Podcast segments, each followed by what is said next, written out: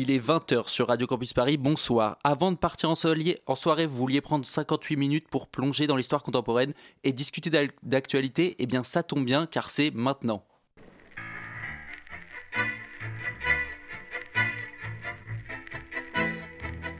Celui qui ne consent pas à la rupture, celui-là, il ne peut pas être adhérent du Parti socialiste. Cet adversaire, c'est le monde de la finance. There is no such thing as public money. There is only taxpayers' money.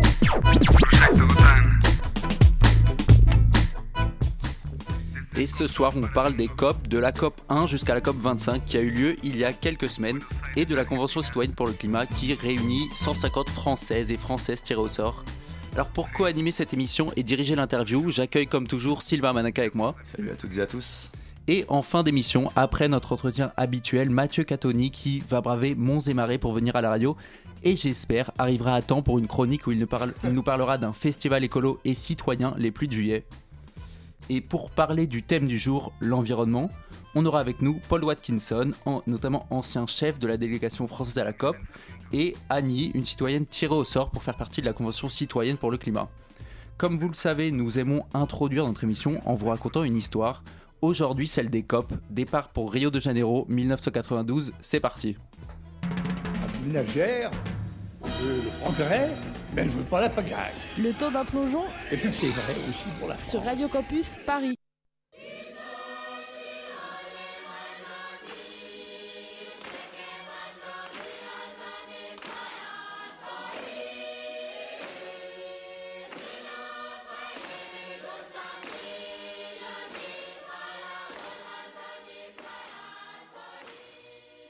Rio de Janeiro, 3 juin 1992.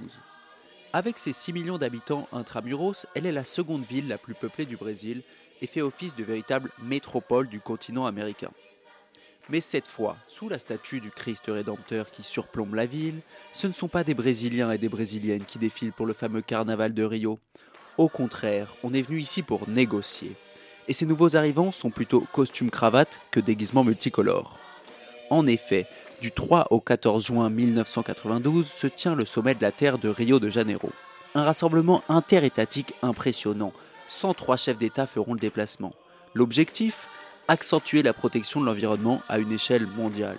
Que cette conférence soit surtout le début d'un processus destiné à se poursuivre et à s'amplifier. Fixons-nous un nouveau rendez-vous d'ici trois à cinq ans. Avançons dans la mise en œuvre des quatre grands chapitres d'un programme pour le XXIe siècle, l'agenda 21, élaboré par cette conférence. Aidons ceux qui en ont besoin en dégageant des financements nouveaux nous nous trouvons 20 ans après la conférence de Stockholm de 1972. Lors de cette première conférence sous égide onusienne, les États avaient adopté à l'unanimité, ou presque, la Chine en moins, une déclaration de 26 principes pour une protection de l'environnement. Pour ces rédacteurs, celle-ci n'a évidemment pas de portée juridique. Néanmoins, pour la première fois, l'écologie était discutée à un niveau international. Or, deux décennies plus tard, il faut se rendre à l'évidence, rien n'a été fait. Pire encore, un rapport dit Brundtland de 1987 constate une dégradation accentuée de l'environnement, tandis que Jean Jouzel, un climatologue mondialement reconnu, fait la couverture de la revue Nature. Ses travaux en Antarctique démontrent le lien de causalité entre émissions de CO2 et l'augmentation de la température de notre planète. Un an plus tard, le groupe d'experts intergouvernemental sur l'évolution du climat, le fameux GIEC, sera créé. La communauté scientifique semble prête. L'année 90 a été la plus chaude jamais connue depuis que certains services météorologiques étudient le climat depuis 140 ans. Si la Terre craque là où elle était encore une vallée luxuriante au début du siècle, si les glaciers des Alpes continuent de reculer et la banquise de fondre, tout scénario est alors possible. Au rythme actuel du réchauffement de la Terre et de la montée des eaux, voici ce que deviendraient les côtes de l'Europe. Les atolls du Pacifique, eux, pourraient disparaître complètement sous les eaux. La Terre a 4 milliards et demi d'années. Un siècle a suffi aux hommes pour l'endommager. Ils répondront de leur volonté de la sauver ou non le mois prochain à Rio. Qu'ont-ils répondu justement ces hommes représentés par leur chef d'État? Eh on trouve dans ce paquet climat une seconde déclaration avec un contenu proche de celui de Stockholm. Un programme de recommandation à l'intention des collectivités territoriales, mais surtout plusieurs traités juridiques et parmi eux la Convention cadre des Nations Unies sur les changements climatiques. Cette convention est à l'origine de ce que nous appelons communément les COP. Elle stipule que les États de l'ONU doivent se retrouver annuellement lors de conférences of the parties, les COP. Ils auront pour mission de suivre les évolutions des connaissances scientifiques en matière environnementale et de créer en conséquence les règles de droit international de l'environnement. Si la première conférence of the parties, la COP 1, a lieu en 1995, c'est néanmoins la troisième COP qui va véritablement marquer l'histoire de la protection environnementale internationale. Organisée à Kyoto en 1997, elle est l'occasion de la signature d'une convention avec des mécanismes contraignants pour les États, le protocole de Kyoto. Ce protocole fixe des objectifs clairs de réduction des émissions de gaz à effet de serre à l'horizon de 2012 pour chacun des États partis. Un quota global de réduction est défini et son fardeau est ensuite réparti entre les États à la Convention, dans une logique top-down. Oui, ces négociations internationales sont aussi connues pour leurs nombreux anglicismes. Bref, l'UE se voit imposer de réduire ses émissions de 8% pour l'année 2012. En outre, plusieurs mécanismes complémentaires aux objectifs de réduction sont proposés.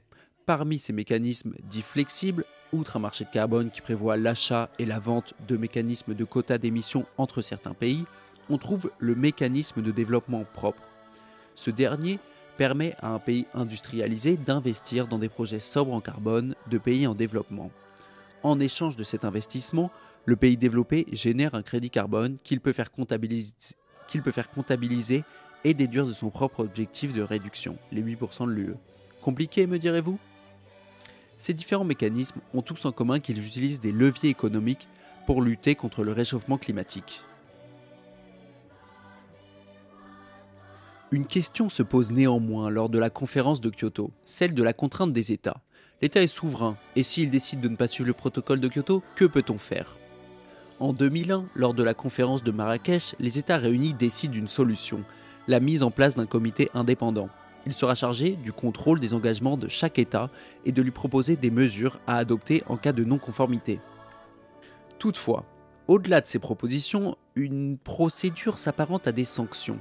Une obligation de compensation de la tonne qui n'a pas été réduite, majorée de 30% tout d'abord. Autrement dit, si l'État ne respecte pas l'engagement qui lui a été fixé car il ne réduit pas assez ses émissions, la quantité d'émissions en trop sur une période donnée pourrait être reporté sur une seconde période et, en plus, majoré de 30%. Ensuite, il est possible de suspendre la participation de l'État au marché carbone. Enfin, il a l'obligation d'élaborer un plan d'action afin de corriger la situation. On peut voir dans ces démarches un niveau de coercion assez élevé. Pour autant, les règles du jeu entre les États ne sont malheureusement pas les mêmes que celles entre concitoyens. Et en 2011, le Canada, qui est menacé de cette procédure car au lieu de réduire ses émissions de 6%, il les augmentait de 28%, décide tout simplement de se retirer du protocole de Kyoto afin de ne pas en subir les conséquences. À la fin de l'histoire, l'État reste son propre roi. Est-ce qu'en 2020, un État pourrait aussi se retirer pour échapper à des sanctions sans subir un tollé médiatique? Voilà une première question que l'on pourrait se poser.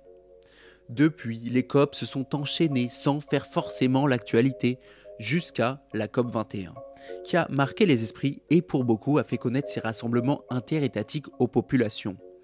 Néanmoins, même pour les initiés, elle représente un événement majeur. Le 12 décembre 2015, à l'issue de deux semaines d'intenses négociations, l'accord de Paris est conclu. Applaudi par ses concepteurs, certains critiquent néanmoins sa force contraignante, jugée très limitée. Alors, l'accord de Paris a-t-il réussi là où les autres traités ont échoué? Et au final, ces COP, conférences internationales des États, peuvent-elles se montrer à la hauteur de la lutte contre le réchauffement climatique?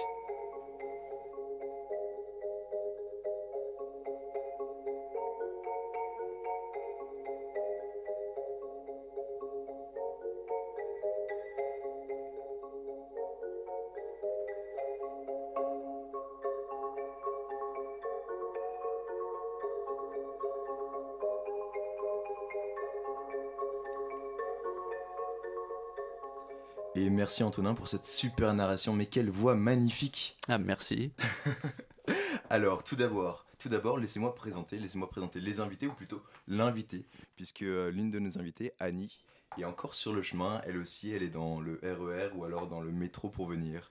Euh, donc je suis avec Paul Watkinson, qui, comme le disait Antonin en introduction, il nous paraît presque difficile d'énumérer tout ce que vous avez pu faire en négociation internationale climatique. Alors, négociateur en chef de la délégation française, président d'un organe subsidiaire au sein de la COP en 2018 et en 2019, euh, vous, êtes, vous étiez aussi vous étiez aussi l'architecte de l'accord de Paris, ce fameux accord de Paris dont on va certainement parler. L'un des architectes en tout cas. Bonsoir à vous monsieur. Bonsoir. Et avant de commencer, eh bien j'aimerais vous remercier deux fois. Oui, deux fois. La première parce que vous êtes venu dans notre émission et nous en sommes très heureux. Et la seconde ensuite pour votre engagement et votre travail acharné dans la lutte contre le réchauffement climatique. Alors merci et merci. Bon, merci. Et donc, je me tourne vers vous, Paul Watkinson, en attendant Annie. Et nous allons tout d'abord parler de ces COP, ces Conference of the Parties, comme mon cher co-animateur vient de le raconter. Quand euh, j'entends votre nom, que j'ai eu un peu de mal à épeler, je l'avoue, euh, je sens la, la consonance anglaise. Et la question qui me vient à l'esprit directement, c'est quel est votre parcours personnel, personnel et au sein de ces COP Bon, moi je suis euh, d'origine britannique, mais également de nationalité française. Donc j'ai Mhm. vécu en Angleterre, j'ai fait mes études là-bas, j'ai fait mes études également en France. Euh, j'ai deux pays, de, deux vies, euh, et ça fait à peu près une vingtaine d'années que je suis surtout sur ces questions internationales liées au changement climatique, même si j'avais travaillé un peu dans les années 90 également sur des questions de l'environnement et du climat. Euh, et c'est vrai que depuis euh, des années, je fais partie de la délégation française que j'ai pilotée pendant, pendant longtemps. Et c'est vrai que depuis quelques années, je, je présidais également l'organe subsidiaire de, de, de conseil scientifique et technologique, ce qu'on appelle le SAPSTA dans le jargon des négociations, qui est un peu l'interface avec la communauté scientifique. Et donc, vous dites que vous étiez négoci- négociateur en chef, et pour nombre de nos auditeurs, on ne sait pas exactement qu'est-ce que c'est ces COP. On ne sait pas qu'est-ce qui s'y passe, on ne sait même pas. Ça dure deux semaines en, vérité. Et j'aimerais bien que vous puissiez nous, énoncer la, la journée type, en fait la journée type du négociateur à la COP. Bon, déjà deux semaines, pour beaucoup de gens, c'est plus que ça. Euh, moi, j'ai passé quasiment trois semaines à Madrid pour la dernière conférence. J'avais des collègues, notamment de pays en développement, qui étaient là pour plus de trois semaines parce qu'ils arrivent bien en amont pour préparer, organiser euh, l'opposition. Donc, une COP, formellement, c'est la conférence des partis. Euh, c'est l'organe suprême de la co- Convention climat. C'est un lieu décisionnel où on peut prendre des décisions sur la mise en œuvre et on assure le suivi également de ce qu'on avait déjà décidé. Euh, donc les partis sont presque 200 pays, euh, sont 97 partis maintenant à la Convention climat. Euh, et donc c'est un lieu où les gouvernements formellement se retrouvent pour, comme j'ai dit, faire le point sur les avancées, les problèmes, pour passer en revue les choses qu'on a fait, les instances techniques euh, qui font pas mal de travail, et ensuite, si besoin est, adopter des décisions, et parfois des décisions très importantes, comme l'accord de Paris en 2015. Il y a deux variantes. Il y a également la réunion des partis qui sert le protocole de Kyoto, on dit CMP, et également maintenant avec l'accord de Paris, on a ce qu'on appelle la, la CMA, euh, qui est la réunion des partis à l'accord de Paris. Mais les- ces- trois organes fonctionnent de la même façon. C'est juste la participation qui est un tout petit peu différente euh, en fonction des pays qui ont ratifié ces, ces traités. D'accord. Et si on fait un zoom sur la, sur la délégation française à cette COP, euh, je crois que c'est environ une soixantaine de personnes chaque fois, même s'il y a d'autres délégations d'autres États qui sont bien plus nombreux. Je crois que j'avais discuté avec un Nigérian qui Mhm. avait environ 300 personnes au sein de sa délégation. Euh, donc c'est à peu près ça. Et le matin, vous vous levez, j'imagine, très tôt. Il y a une réunion dès le matin où vous devez vous coordonner, vous dire qu'est-ce que j'ai le droit de dire, qu'est-ce que je n'ai pas le droit de dire. Est-ce que c'est ça? Moi-même, euh, lors de la conférence de Madrid, j'avais un rôle différent. Donc, je n'étais pas vraiment dans la délégation française cette année Mhm. parce que j'avais euh, un rôle de président de, de travaux. Mais pour Mais les le- membres de la délégation, euh, habituellement, oui, la journée peut commencer tôt. On avait la chance cette fois-ci, on avait un hôtel à 5 minutes de- du centre de, de conférence, ce qui nous a facilité la vie. Sinon, on a une heure de trajet pour arriver même. Ensuite, on a des réunions formelles pendant la journée. Il y a des plages de 10 heures, euh, 13h, 15h, 18h. Mais avant les premières réunions, il y a beaucoup de réunions de coordination coordination des groupes de négociation, comme l'Union européenne qui se réunit de 8h30 à 10h tous les jours quasiment. Euh, les États insulaires, le groupe africain, euh, et souvent pour des partis, pas mal de pays font partie de, de plusieurs groupes. Donc ils se réunissent peut-être de 8h à 9h pour une coordination, une autre de 9h à 10h, ils font des choses à l'heure de déjeuner, et ensuite le soir, on continue souvent et les réunions informelles peuvent continuer très tard. Une chose qu'on peut ajouter là-dessus, c'est que euh, la France, elle, ne dispose pas d'un siège en tant que tel à la table de négociation, mais elle a son siège via l'Union européenne, comme à l'instar de tous les autres États membres de l'Union européenne. Donc on voit l'Union européenne qui euh, pèse et qui mène ensemble les négociations en quelque sorte. Oui, c'est effectivement ça, parce que c'est l'Union européenne qui prend une position commune et prépare sa position en amont. Il y a des réunions à Bruxelles quasiment tous les mois, il y a des réunions d'experts sur les différents sujets. Et donc l'Europe arrive très bien préparée pour, pour les négociations, parfois un peu trop préparée, parce qu'il faut bien pouvoir parler avec les autres. Et je me suis déjà posé la question, est-ce que c'est c'est un avantage du coup parce qu'elle est très bien préparée, mais est-ce que ça peut être un désavantage par exemple si la France prône des ambitions qui sont bien plus élevées que la Hongrie ou que la Pologne en termes de lutte contre le réchauffement climatique, comment est-ce que ça peut se... Est-ce qu'on doit faire une moyenne ou est-ce que un pays, un pays arrive à tirer vers le haut les autres? On aurait bien aimé cette fois-ci que l'Europe puisse dire dès la conférence de Madrid qu'on va relever l'ambition de notre contribution nationale en 2020, mhm. euh, qui est quand même un enjeu très important. Sauf que pour l'instant, il n'y a pas de position de l'Union européenne en faveur de, ce changement. Ça viendra, j'espère, et ça va être un enjeu majeur des mois à venir. Mais c'était impossible pour les Européens de rejoindre formellement euh, les groupes qui, prônaient et qui disaient, il y avait une centaine de pays qui ont dit, nous sommes prêts. Euh, sauf qu'ils ne représentent que 15% des émissions. Donc que l'Europe soit dedans, ça aurait été bien. D'accord. Euh, donc là, on est en train de discuter de quel est le cœur de la COP. Donc le cœur, c'est vraiment ces négociations. Mais il faut savoir que euh, des personnes peuvent aller à la COP, des personnes de la société civile, qui, ont, qui vont recevoir un badge de observateur. Ils sont environ 10 000, voire 15 000 chaque mhm. année. Et donc, ces personnes, ces observateurs peuvent euh, voir quelques négociations, mais pas toutes. Et à côté, pour elles, on va aussi trouver ce qu'on appelle des side events, que je pourrais même décrire comme presque, euh, si j'étais mauvaise langue, une foire du climat. Est-ce que, vous, est-ce que vous pouvez nous en dire plus? Ouais, c'est vrai que les négociations formellement se passent dans les petites salles, parfois avec cinq ou six réunions en parallèle, et assez rapidement on passe en réunions fermées, euh, qui ne sont pas nécessairement ouvertes aux euh, observateurs. Les, observateurs n'ont pas toujours accès. On essaie de rester transparent, on essaie de faire en sorte qu'il y ait des séances ouvertes mhm. régulièrement, et si possible on garde ces réunions ouvertes. Mais c'est fait en parallèle, on a énormément de, de réunions parallèles, des side events organisés par les, Nations Unies, organisés par les pays, organisés par les, les, structures de ville ou d'entreprises et les ONG. Et, vous avez raison, parfois ça ressemble à une fois, mais ça fait partie de, de l'autre rôle, parce que la COP, c'est le lieu de, comme j'ai dit, décisionnel, normatif. Euh, mais c'est également un lieu de mobilisation politique et d'association d'autres acteurs. Mmh. Euh, donc oui, la société civile, les ONG, les villes, les entreprises formellement ne participent pas aux négociations, mais tous ces acteurs participent à l'action. Et c'est ce lien entre la, mobilisation, le discours politique qui est vraiment nécessaire pour relever l'action dans le monde et la collaboration qui peut se faire à travers les différents partenariats euh, qui existent, euh, c'est mis en exergue, c'est mis en évidence lors de ces événements. Donc ça, ça joue un rôle complémentaire. donc les observateurs à cette, cette société civile a réellement un impact, une influence, notamment sur les négociations, ou en, tout cas euh, sur, cette lutte, sur cette lutte contre le réchauffement. Il y en a qui sont très proches, vraiment, des sujets de négociation, qui suivent ça, qui parlent avec les délégués, qui cherchent à influer les décisions qui seront prises. Pour vous dire, ça se, il y a un certain niveau d'influence. Finalement, les décisions relèvent des États.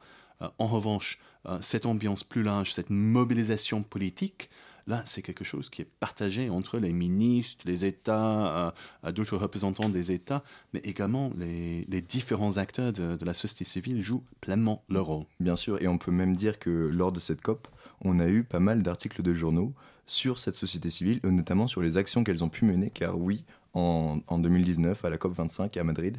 On a eu plusieurs actions de la société civile, euh, notamment des jeunes de Fridays for Future qui sont montés en séance plénière euh, sur le, à la table des négociations, si, je peux me permettre, ce qui n'a pas forcément été apprécié, je dois le dire, euh, par les organisateurs de la COP. On a aussi eu un standing de la part des peuples autochtones juste devant les salles de négociation de séance plénière.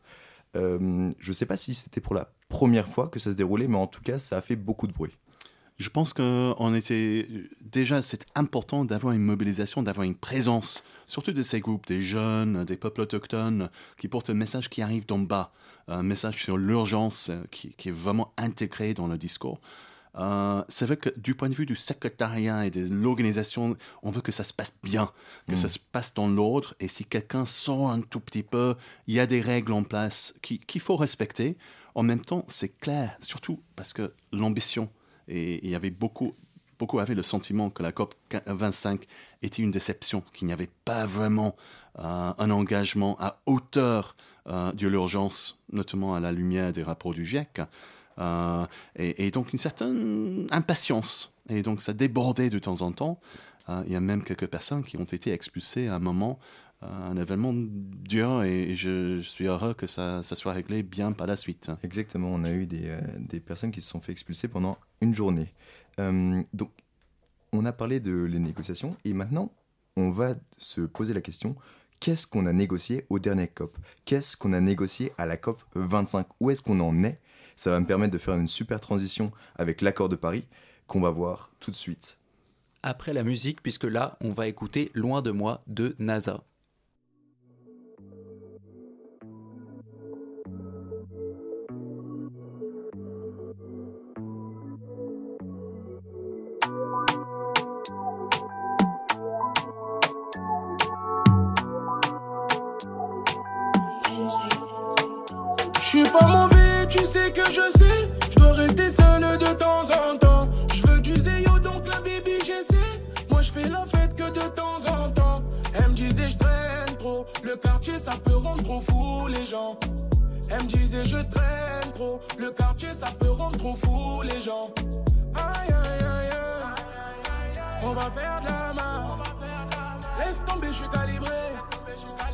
Ça fait.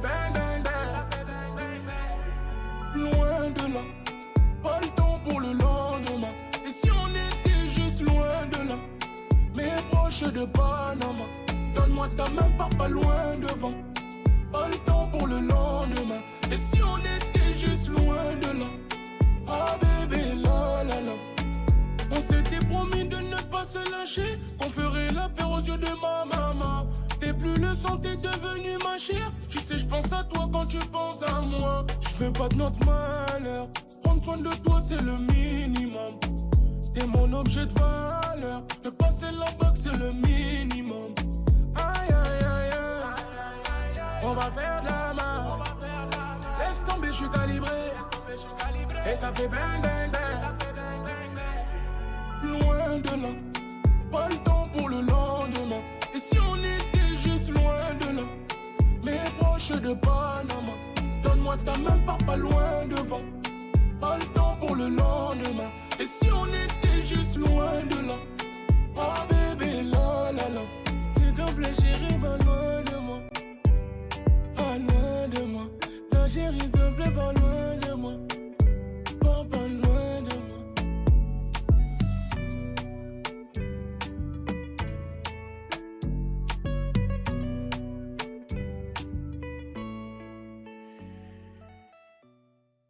Alors les grands hommes de la France. Le temps d'un plongeon Il y a eu Léon Blum, après Jean Jaurès, ensuite Mitterrand. sur Radio Campus Paris. Et voici où on en est. Le 12 décembre 2015, c'est la signature de l'accord de Paris qui a très rapidement été ratifié par nombreux pays. On va se poser la question de son contenu tout d'abord, puisque l'accord de Paris a une toute autre logique de, des autres conventions euh, qui partaient des autres conventions telles par exemple le protocole de Kyoto qui partait d'une logique comme je crois qu'il disait top down pour utiliser encore un anglicisme c'est-à-dire du haut vers le bas c'est-à-dire que la convention donnait à chaque état un objectif à remplir en termes de réduction d'émissions de gaz à effet de serre que les états devaient suivre. Je crois que ce n'est plus le cas avec l'accord de Paris. Non, non, c'est une approche, on dit bottom-up, euh, ascendant, euh, effectivement, les partis décident au niveau national de leur contribution. Et, c'était un choix qu'on assume, qu'on a assumé en préparant la COP 21, euh, en partie parce que l'approche de Kyoto ne permettait pas de rallier le maximum de pays dans l'accord. Euh, Kyoto, au début, c'était censé être à peu près la moitié des émissions de la planète, les pays développés au début des années 90. 90. Euh, sans les États-Unis, c'était à peu près un tiers. Euh, et, et ensuite, Puisque les États-Unis n'ont jamais ratifié n'ont le jamais pas protocole de participé, Kyoto. le, Canada s'est retiré, comme ça a été dit tout à l'heure. Euh, et maintenant, le Japon, la Russie et plusieurs autres pays n'y participent pas non plus. Donc, pour la période 2013-2020, toujours en vigueur, de justesse, Mhm. euh, il n'y a qu'à peu près 15, 14-15% des émissions mondiales recouvertes par le protocole de Kyoto. Donc, ce modèle-là n'était pas acceptable aux, aux grands émetteurs comme la Chine, l'Inde, le Brésil, mais les États-Unis déjà. Donc, il fallait trouver un autre modèle. Mais, euh, bon, je voulais la poser plus tard, mais je vais la poser maintenant, cette question. Euh, Est-ce que on a vu donc que le Canada s'est retiré de- du protocole de Kyoto pour ne pas avoir à en subir les sanctions, Mhm. puisque le protocole de Kyoto avait un effet contraignant assez fort. Euh, mais la question que moi je me pose et que nombreux se posent, c'est que est-ce qu'aujourd'hui, après tous les mouvements de la société civile, après Fridays for Future, après Greta Thunberg, est-ce que après les 500 000 euh, Canadiens et, Montréalais qui se sont euh, qui ont marché dans la rue avec Justin Trudeau, est-ce que réellement un État pourrait se retirer aussi facilement, avec l'exception des États-Unis, bien sûr Bon, on a les États-Unis qui, qui sont en train de quitter l'accord de Paris parce que c'était une signature de, de Trump euh, qui euh, ils sortiront le lendemain formellement de, de l'élection américaine ce novembre. J'espère. On va voir quels sont les résultats. J'espère qu'un futur président reviendra dans l'accord. Euh, mais c'est une des faiblesses euh, du système multilatéral. Ça dépend de la participation des États. Si les États décident de ne pas participer, nous n'avons pas de sanctions. Et c'est pour ça également qu'on a cette approche ascendante euh, pour l'accord de Paris. C'est une approche qui cherche à, encourager progressivement le relèvement de l'ambition collectivement et individuellement. Euh, donc tous les pays sont censés revoir le copie tous les cinq ans. On fait un point global, ce qu'on appelle le, le bilan global, le stock take. Euh, on va faire ça en 2023. On a fait un- un- une première tentative en, en 2018. Et maintenant, en 2020, on encourage tous les pays à revoir déjà l'ambition euh, 15 ans, de, la contribution. Et la même chose en 2025 pour nous rapprocher euh, de l'objectif de nettement en dessous de 2 degrés et 1,5. Progressivement, on espère y arriver. D'accord. Donc euh, chaque, tous les cinq ans, chaque État euh, est censé réélever ses ambitions. Et la question qui se pose après, c'est comment est-ce qu'on contrôle si ces ambitions ont été euh, relevées ou non? Est-ce que je sais qu'il y a un mécanisme de reporting, un mécanisme Mhm. de contrôle sur rapport Comment est-ce que sur le comment est-ce qu'il fonctionne? Bon, il y a un système de, de reporting, de communication d'informations. On est en train de mettre en place les, les tableaux détaillés. On, on va finaliser ça communs. cette année. Il y a des, des, des- tableaux Excel gigantesques. Ça va être euh, assez horrible, mais nécessaire parce que ça, encourage les autorités nationales à disposer des informations sur les émissions euh, sur le territoire, euh, sur les actions qu'ils mettent en place, l'impact de ces actions, également le financement, le soutien qu'ils apportent aux autres pays ou dont ils ont besoin eux-mêmes. Donc ce type d'information va être centralisé dans les rapports que les pays vont soumettre tous les deux ans euh, tout au long de la période de, de- de- de- l'accord de Paris. Et, ça va être analysé par des équipes qui passeront en revue ce que fournissent les pays. Donc on peut avoir un feedback euh, et améliorer ça dans le temps. Mais ce qui est important en même temps, c'est le côté politique dans les pays. Euh, parce que ce n'est pas forcément le processus formel d'évaluation des informations qui arrivent des pays. On, on aura la transparence de, de la clarté sur ce que chacun est en train de faire. On ne peut pas dire je fais ce que je dois faire, mais je ne fournis pas l'information. Bon, clairement, on sait qu'il y a un problème. Mhm. Mais il faut également se reposer euh, sur l'action politique dans les pays eux-mêmes. C'est là où les décisions seront prises. Alors deux points là-dessus quand même, parce que euh, ce mécanisme de, enfin ces critères communs de rapport, ces tableaux Excel, euh, les règles, les de modalités, les règles d'application ne sont pas encore décidées si je si je ne me trompe. On a largement élaboré les règles euh, à Katowice, la COP euh, 24 euh, fin 2018. Ce que l'on est en train de faire, c'est faire des tableaux détaillés de reporting. C'est un travail technique, Mais il y a des enjeux politiques, comme toujours. Les pays n'acceptent jamais que ça soit simplement on demande à un consultant de rédiger ça. On pourrait faire, c'est probablement un meilleur résultat, mais on négocie.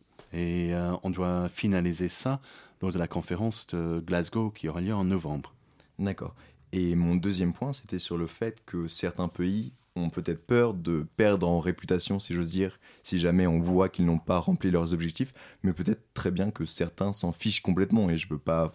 Si, je peux très bien citer des pays, euh, vous serez d'accord ou non, mais l'Arabie Saoudite, peut-être que sa société, civile, Mhm. clairement, n'en a rien à faire euh, qu'ils ne remplissent pas ses obligations en termes de contribution déterminées nationalement. Bon, il y a un risque, euh, mais on saura avec l'information qui est fournie. Et on aura la possibilité de passer en revue avec les groupes d'experts. Donc on aura quand même un, un contrôle sur ce qui se passe. C'est pas, on ne peut pas fournir n'importe quoi. Euh, et ensuite, il y a une question de réputation. Et, et même si l'opinion publique ne joue pas pleinement son rôle, et on verra ce qui se passe dans les pays qui ne sont pas des démocraties, c'est plus dur.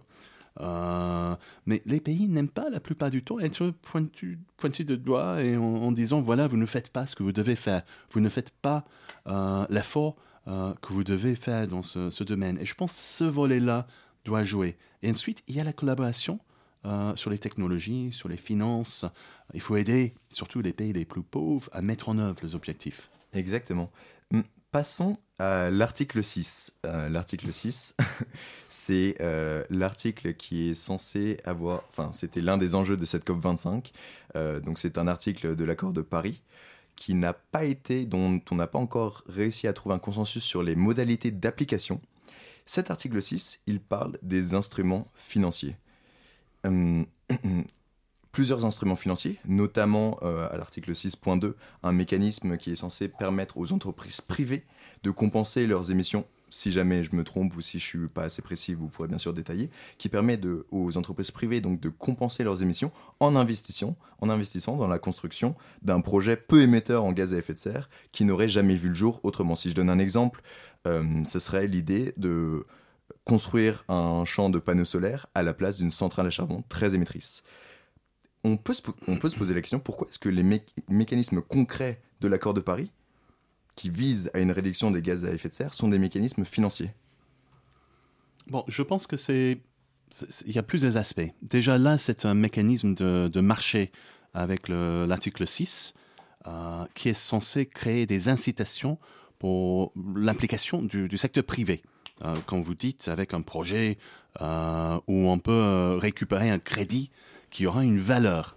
Alors, c'est un élément seulement ça. Je pense qu'on toute l'action ne se repose pas sur les mécanismes de marché. Il y a également une collaboration avec le Fonds vert pour le climat, une collaboration bilatérale, et plus largement, ce sont des politiques publiques qui vont faire la différence pour transformer l'investissement.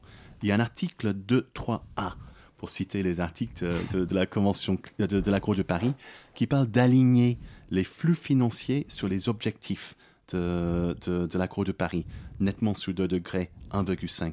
C'est deux lignes, mais c'est quand même quelque chose d'extraordinaire, parce que là, ça implique que l'ensemble, non seulement les, milliers, des millions, mais des milliards et les milliers de milliards d'investissements dans les infrastructures, les systèmes énergétiques, doivent être alignés sur nos objectifs. Donc les instruments financiers, les incitations qu'on peut créer, c'est, moi je, je regrette qu'on n'ait pas finalisé les règles d'application de l'article 6 à Madrid. J'étais responsable, donc euh, j'assume une part de la responsabilité. En tant que président du SAPSTA. Bon, j'ai passé la main avant la fin à la présidence chilienne, euh, mais je vais préparer le terrain pour, pour, pour cette décision, ces décisions. Euh, mais ces décisions n'existent pas de façon isolée. Ces décisions existent avec d'autres outils, d'autres types de collaboration, pas uniquement, et le, le marché est un élément, mais un élément seulement parmi d'autres incitations qu'on peut créer. C'est vrai. Hum, donc du coup, ça nous amène quand même à poser une question, euh, celle de peut-être la limite de ces COP, euh, la limite en termes de lutte contre le réchauffement climatique donc, et à penser à des alternatives. Et bon, c'est une idée que j'aimais comme ça, hein, je ne sais pas si les gens m'entendent, mais pourquoi est-ce qu'on ne ferait pas un nouveau traité international seulement entre les États les plus ambitieux? Parce qu'on peut se rendre compte qu'il y a quand même des États qui sont ambitieux et d'autres qui ne le sont nettement moins. Et entre ces États ambitieux, États qui seraient donc prêts à se soumettre à des règles plus ambitieuses et notamment plus, plus contraignantes. Bon, on en parle de temps en temps. Euh, et c'est un peu la même chose que la façon de prise de décision au sein des COP, qui passe par consensus. Donc on ne peut pas avancer avec uniquement les pays volontaires. Il faut prendre les Saoudiens ou les Américains en ce moment qui ne voulaient pas accepter de parler des travaux du GIEC euh, l'année dernière. J'ai bien vécu cette expérience. Euh, euh, le problème avec parler uniquement avec les pays volontaires, comment on arrive si, oui, on peut avoir une centaine de pays de l'Afrique, des pays les moins avancés, des États insulaires, pas mal de pays euh, d'Amérique latine, les Européens peut-être, mais si on n'a pas la Chine, les États-Unis, le Brésil, l'Inde ou certains autres gros pays, que vaut cet accord? Euh, La question c'est comment créer quelque chose. Ce qu'on cherchait avec l'accord de Paris, c'était quand même un accord universel, parce qu'on était conscient qu'avoir un accord où les gros n'étaient pas dans l'accord, ce qui était le cas avec Kyoto, euh, on n'avait ni les Américains et les Chinois n'allaient jamais rejoindre cet accord, euh, que c'était quand même limité dans son potentiel. On peut travailler entre pays volontaires, on peut travailler sur différentes initiatives, euh, mais c'est pas la même chose. Je pense qu'on a toujours besoin d'une COP et d'un accord universel pour fixer les normes, pour faire le point sur l'avancée globale vers les objectifs ou l'absence euh, et la carence euh, en termes d'action, qui est malheureusement le cas actuellement, et, et créer un lieu d'incitation euh, et mettre la pression sur tout le monde. En attendant, en attendant, s'il y a problème à l'échelle internationale, euh, notamment du fait du consensus entre les États, il paraît alors logique de se placer au niveau national et de créer des règles juridiques à cette échelle. Mais le législateur, gouvernement ou député est lui aussi soumis à cette pression économique, et il va donc falloir innover. Et c'est pour cette raison que nous avons invité ce soir Annie. Bonsoir Annie. Bonsoir Sylvain.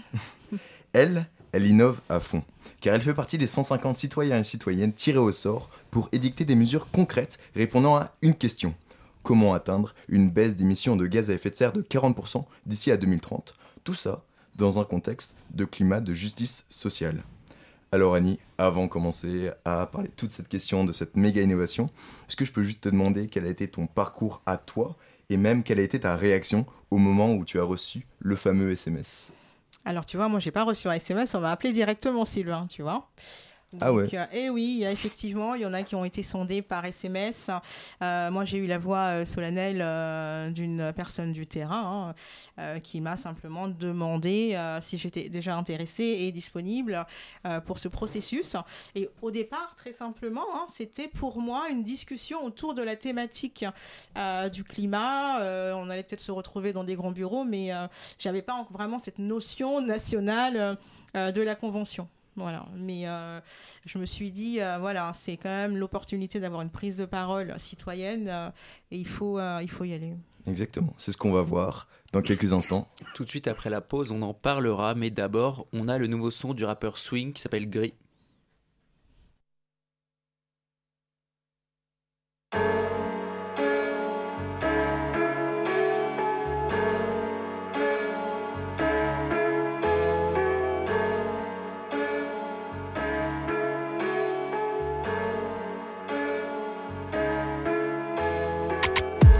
Train de vie, train de vie parallèle. Les ennuis rappliquent à l'appel.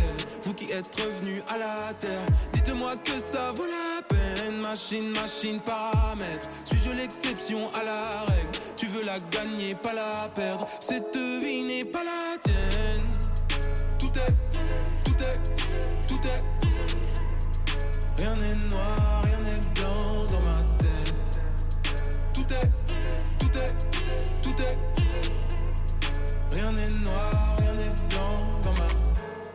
Train de vie, parallèle. Y a pas d'éclaircie sans averse. Y aura pas de retour en arrière. Maintenant que j'ai des choses à perdre. Esprit mort en quarantaine. On est libre entre parenthèses. J'ai toujours cette voix dans ma tête. Je suis toujours hanté par hier. Comment rester soi-même, comment vivre intègre? Le bonheur et puis les moments tristes s'enchaînent. Touché par les regards, par les rires sincères. Dans mes pensées, beaucoup trop de parasites sincères. Roule sans les phares dans la ville entière. Mes démons devant la porte font la file indienne. Pour certaines choses, jamais mon avis Le vent s'est levé dans ma tête, y'a vite tempête. Beaucoup de fausses évidences. L'impression d'être impuissant. L'amour et puis ses nuisances. La rançon des sentiments. Je replie des salons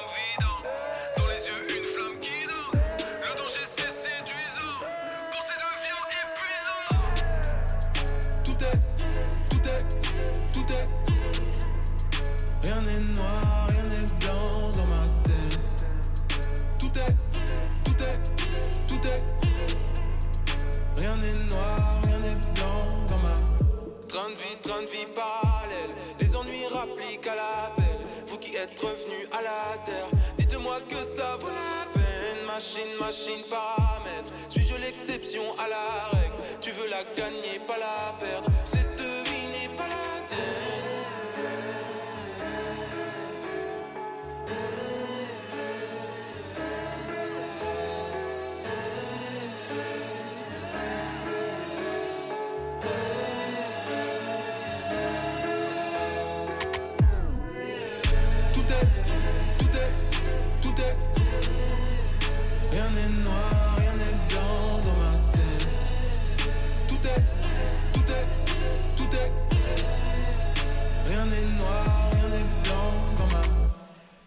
Salut Annie, rebonsoir. Rebonsoir Sylvain. Alors, pour que, nos, pour que nos auditeurs comprennent bien dès le début de quoi il en retourne, est-ce que tu peux nous dire comment est-ce que ça fonctionne, la Convention climat? Alors la Convention citoyenne euh, pour le climat, donc c'est euh, 150 citoyens qui ont été tirés au sort euh, sous une lettre de mandat, euh, donc tu l'as dit précédemment. Comment répondre à cette question? Euh, Réduire donc nos émissions de gaz à effet de serre euh, à l'horizon donc de 2030, dans ce climat de justice sociale. Donc on se réunit euh, au CESE. Palais Liéna à Paris, euh, toutes les trois semaines environ hein, maintenant sur un rythme euh, de travail en session euh, plénière, donc en hémicycle, où on a à développer cinq thématiques en groupe. Donc le groupe Produire et Travailler dont je fais partie. On, donc on répond à cette question dans le groupe de thématiques se déplacer, se loger, se nourrir et consommer. Et qu'est-ce que vous avez pour objectif, donc, en termes de moyens pour y répondre? Ah ah. Alors justement, là, euh, on travaille sur des, euh, des pistes de mesure, donc des pistes de réflexion. C'est vrai que sur euh, les, deux premières sessions, on a eu à entendre un ensemble de- d'experts pour pouvoir avoir un état des lieux aujourd'hui de, la situation sur, allez, on va le dire, hein, l'urgence climatique, donc les enjeux environnementaux, qui nous ont permis voilà, d'être plus ou moins alignés sur une mise en information. Et ensuite, ça a été euh, de comprendre euh, les blocages et les freins euh, de cette ambition de la transition écologique à l'échelle nationale, européenne et mondiale. Et maintenant, depuis vraiment la session 4 et là la session 5, on, travaille sur nos pistes de mesure pour savoir comment répondre à cette question. Donc, Et hum, si on peut déjà parler maintenant de l'avenir de ces mesures, qu'est-ce qu'elles vont devenir? Alors, on a aujourd'hui trois issues euh, donc proposées. Donc, on a l'issue euh, de la voie de décret, on a l'issue euh, des textes législatifs, donc sous forme de, de loi, et on a Par application directe? Comment? Par application directe? Ah non, non, non, ça va, pas, ça va passer au vote parlementaire. Passer au vote parlementaire. Et ensuite, on a la voie référendaire, donc via le référendum, Si jamais, donc. si jamais. Et c'est vous qui allez décider de ça ou ça va être en- ça- cela va dépendre du texte qui va sortir? Alors là, c'est aux citoyens de définir en fonction de l'ensemble des mesures qui seront proposées, euh, quelles euh, pistes ou quelles mesures, donc ce sera plus à l'état de piste, euh, quelles mesures on souhaite proposer euh, sur la voie du référendum, faire partie en, test, en texte de loi ou, ou au décret. Et donc tout ça, donc c'est environ c'est sept sessions si je ne me trompe? Pas. Exactement. Sept sessions en tout, donc sur un temps assez court, quelques mois. Euh, un, donc un temps assez, pour, assez court pour euh, appréhender toutes ces connaissances, toutes ces nouvelles connaissances, réfléchir, et surtout essayer de promulguer des décisions, enfin, des mesures concrètes en tout cas. Hum, Est-ce que c'est pas trop court? Alors, on a quand même réussi à avoir une session supplémentaire. hein. On, est- on a- on avait normalement six sessions. Il faut savoir que ça a commencé euh, le 4 octobre. Euh, ça se termine euh, maintenant début avril. Et on, a dit dès le premier jour hein, que finalement, l'enjeu ne nous permettait pas de répondre avec un délai si court. Donc, on a obtenu une session supplémentaire. Alors, tu me diras, c'est deux jours et demi supplémentaires. C'est ça. Avec. avec un report de la session 4 sur décembre qui nous a permis aussi, ce qu'il faut savoir, c'est qu'on travaille aussi pour la plupart beaucoup en intercession. Donc on a les deux jours et demi de session officielle et les intercessions, c'est le temps de travail entre, entre sessions. Donc ça permet d'emmagasiner et de travailler la matière de, de ressources d'information. Exactement, parce qu'il y a une plateforme en ligne où vous recevez des synthèses de toutes ces informations que vous pouvez travailler, lire chez vous, les synthèses de tous les experts. Experts d'ailleurs que c'est vous-même qui conviez, qui décidiez de quel expert vous voulez avoir, c'est bien ça? Alors pas au départ. Au départ, il y a eu une volonté du comité de gouvernance, ce qu'il faut le dire. Donc on a 150 citoyens, mais on a également un comité de gouvernance avec Mhm. nos deux coprésidents, euh, Madame Laurence euh, Tubiana et Monsieur euh, Thierry Pêche, avec euh, dix autres membres de- du comité. Et au travers de ça, ils ont voulu donner un socle commun. Donc sur la première session et la deuxième session, et ensuite à partir de la troisième session, oui, on a euh, euh, demandé à solliciter certains, euh, certains experts, ou du moins groupes euh, d'experts, ça veut dire sur, euh, sur les, euh, les questions euh, ouvrant voilà, sur plusieurs champs d'interrogation. Et quand on pense à la manière dont a été créé ce. Enfin, ou- oui, quel est le résultat Enfin, à la manière dont a été créée cette convention, c'est-à-dire à l'issue du grand débat national, qui lui-même provient de cette crise des Gilets jaunes, on peut quand même se poser la question de savoir si il n'y a pas un souci peut-être d'indépendance, peut-être de ce comité de gouvernement. Je lance le mot, vous me dites si euh, je raconte n'importe quoi ou pas. Alors, tu parles du comité de gouvernance ou tu parles vraiment De la part du comité de gouvernance, oui, exactement. J'imagine que les citoyens, euh, non. Alors, c'est vrai que euh, la convention est née euh, de mouvements euh, sociaux et euh, il a été euh, euh, demandé, où il y a eu, et on le, ressent de plus en plus, une volonté euh, de prise de parole citoyenne euh, directe. Il y a c'est vrai à travers la convention à les corps intermédiaires, mais euh, est-ce que ta question porte sur le fait que la convention euh, peut se dérouler avec ou sans comité ou est-ce qu'on est vraiment sur euh, la question de comment est-ce qu'on intègre aujourd'hui euh, la voix citoyenne ou d'un citoyen dans le processus aujourd'hui euh, législatif ou exécutif? C'est vrai qu'elle portait plus sur cette, idée d'un comité de gouvernance et cette idée du fait qu'à l'origine, on a, elle a été créée, la convention, pour répondre à une question qui était la crise des Gilets jaunes et le grand débat national. Et, mais pour euh, aller à une autre, enfin, pour se diriger vers une autre question, j'aimerais bien connaître l'apport de cette convention climat, c'est-à-dire, euh, est-ce qu'on peut le dire, peut-être que ces mesures qui vont naître, elles existent vraisemblablement déjà, parce que c'est les experts aussi qui vont vous transmettre ce savoir. Et donc, quel, serait l'apport, euh, la plus-value de cette convention, du fait que ce soit les citoyens qui édictent cette convention?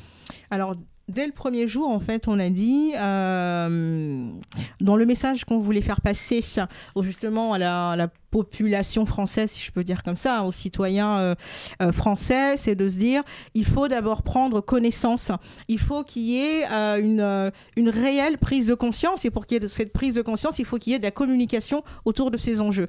Donc oui, il y a une plus-value à ce niveau-là, parce que justement, euh, par rapport à cette notion de représentativité des 150 citoyens, euh, peut-être que les, euh, les, citoyens, j'ai envie de dire extérieurs, mais la population française, arrivera à s'identifier à l'un ou l'une ou plusieurs des citoyens de la Convention pour dire euh, je veux prendre part à cette, euh, à cette expérience et démocratique et au niveau des enjeux climatiques, dans un premier temps. Eh bien, écoutez, euh, merci à tous les deux. C'est déjà la fin de cet entretien. J'ai énormément d'autres questions à vous poser, mais malheureusement, on n'a que 58 minutes. Et on va accueillir après Mathieu Catoni qui a réussi à venir dans ce studio. Après cette dernière pause musicale, puisqu'on va écouter Alibi de Rémi. J'ai grandi à Aubervilliers, pas loin de Paris, dans le 93. Et je viens des trois cités collées du centre, moi. Mont-Blanc et Mévalès. Aussi appelé la frette. On rentre on charbonne tout le temps. Bâtiment délabré, c'est ma vie. De rappeler le trafic, j'ai pas le temps. Avant de me crier, j'ai déjà mon alibi. Je suis dans la zone, aucun blasé donné. C'est tout pour la monnaie, c'est masqué que le crime est commis. Le papier, le rap game tout le temps. Bâtiment délabré, c'est nos vies. Ça crie fort chez moi, je fous le camp. Écouteur et je m'envole sur la mélodie. Je me rappelle quand Toto m'apprenait le mic. Je me rappelle de tous ceux qui ont voulu me baiser. J'ai glissé, glissé, glissé grave jeune. Comme si c'est moi qu'avait le moonwalk de Jackson. Elle est tôt, faut qu'on se barre d'ici, ne crois-tu pas? Je sais qu'ils aiment pas mon ventre ou ta gueule typée. 93 plus 17 qui font 110. Donc ce soir, t'as 110 raisons de te faire entuber. C'est la banlieue avec un piano où le voisin voit tout ce qu'il y a dans ton panier. Je suis trop hargneux, j'ai les épaules, j'ai beaucoup perdu, je peux mériter de gagner. Il est 86, j'ai les yeux qui plissent, vois le mauvais côté du coup, j'ai les mots qui blessent. Une part d'excitation dans le risque, photo jamais loin de l'hésitation pour le reste. Que la gagne, jamais la pénombre. On me dit que mon rêve me darrement, je vais peiner. Et c'est le petit qui haut comme trois pommes qui t'allumera parce qu'il a vu que t'es gainé. On rentre tard, on charbonne tout le temps. Bâtiment délabré, c'est ma vie. De rap et le trafic, j'ai pas le temps. Avant de me crier, j'ai déjà mon alibi. Je suis dans la zone, aucun blasé donné. C'est tout pour la monnaie, c'est masqué que le crime est commis. On rentre tard, on charbonne tout le temps. Bâtiment délabré, c'est ma vie. De rap et le trafic, j'ai pas le temps. Avant de me crier, j'ai déjà mon alibi. Je suis dans la zone, aucun blasé donné. C'est tout pour la monnaie, c'est masqué que le crime est commis. On rentre tard, on charbonne, on a des keufs sur nos côtes, ça fout le seum. C'est pas si simple, la cité, ça fait grave mal. Trop d'impact dans la zone, on est aigri. C'est du bif bif sale qu'on investit. Bonne journée dans le hood, c'est la fiesta. Nos jours, je fume comme un rasta. Reste calme, prends le sac et bicave tout.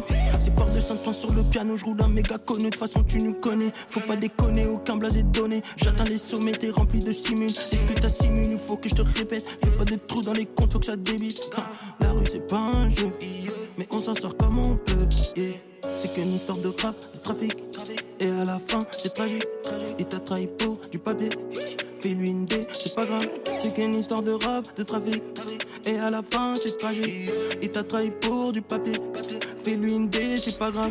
On rentre tard, on charbonne tout le temps. Bâtiment délabré, c'est ma vie. De rap et le trafic, j'ai pas le temps. Avant de me j'ai déjà mon alibi. Je suis dans la zone, aucun blasé donné. C'est tout pour la monnaie, c'est masqué que le crime est commis. On rentre tard, on charbonne tout le temps. Bâtiment délabré, c'est ma vie. De rap et le trafic, j'ai pas le temps. Avant de me j'ai déjà mon alibi. Je suis dans la zone, C'est tout pour la monnaie, c'est masqué que le crime est commis. Au collège, j'étais avec des noirs, des rebeux, des backpacks, des chinois. Il n'y avait pas beaucoup de blancs. J'étais parmi les seuls, mais il y en avait quand même. La cité, c'est beau vu d'en haut. Vu d'en bas aussi. Pas tout le temps. Je m'appelle Rémi au fait. J'ai 22 ans. Je sais pas si tu me connais déjà. Il y a tout ici. hein. Mais t'as des choses qui s'achètent pas et qui s'achèteront jamais. Les valeurs, les sentiments, tout ça. T'as capté? En tout cas, moi, c'est un problème, j'ai mon alibi. La ménagère, je le prendrai, mais je veux pas la pagaille. Le taux d'un plongeon Et puis c'est vrai aussi pour la sur Radio Campus Paris. Alors je tiens à remercier encore une fois Annie et Paul Watkinson d'être venus à Radio Campus. C'était euh, un entretien, deux entretiens un peu courts malheureusement, mais ça a été très intéressant, donc on est très content. Et maintenant, on va écouter euh, Mathieu Catoni qui a fait l'impossible pour venir et qui vient d'arriver. Salut Mathieu, tu vas pouvoir Bonjour. nous parler des pluies de juillet, c'est ça?